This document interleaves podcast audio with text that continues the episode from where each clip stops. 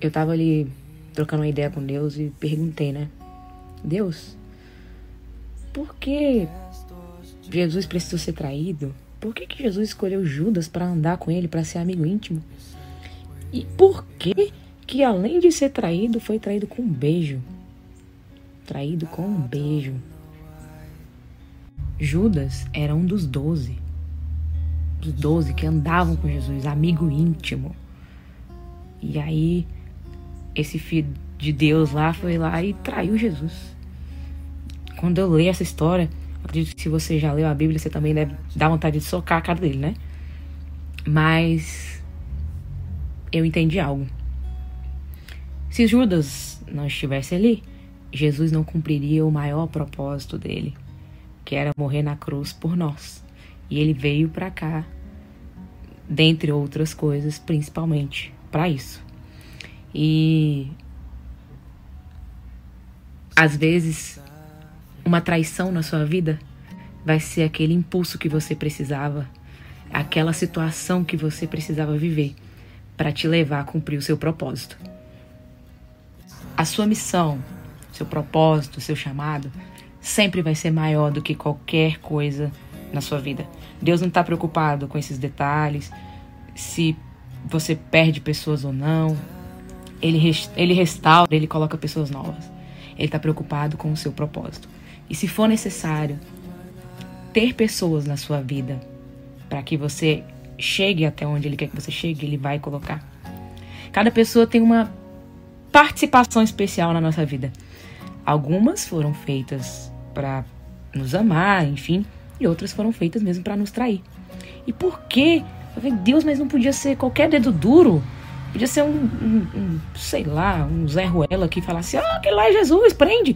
Por que, que tinha que ser um amigo dele? E aí veio a segunda resposta. Primeiro, se até Jesus foi traído, por que, que você não seria? Se ele também, você acha que ele se sentiu como? Só que ele já sabia que Judas ia trair. Se você olhar lá na Bíblia, ele fala: Um de vós me trairá. E aí, mesmo assim, ele não deixou de amar Judas. Não deixou de amar.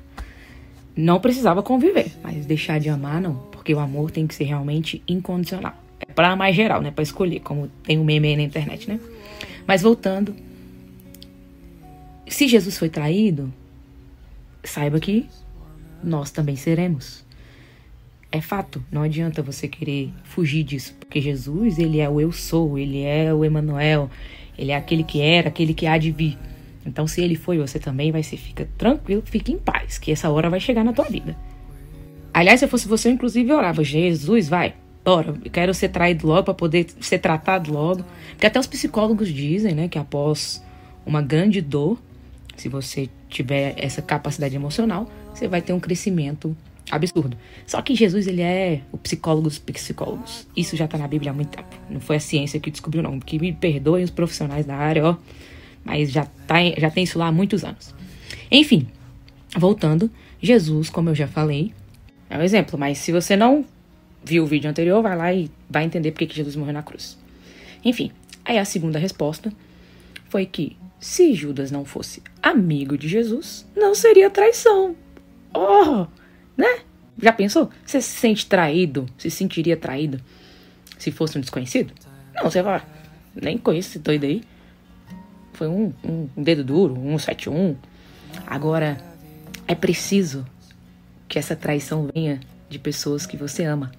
Porque aí você vai aprender a perdoar, a amar e vai se sentir traído e esse momento também vai te impulsionar para o seu próximo nível.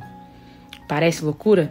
Mas eu tenho certeza que tem pessoas aqui que estão assistindo que já viveram isso no passado e hoje estão muito maiores. E se você não viveu ainda, peça para viver. E se está vivendo, já pega aí a dica e já aplica para tua vida. Porque quanto mais rápido você aprender, mais rápido você vai superar e vai chegar lá no seu próximo nível também. E aí, eu fiz a última pergunta.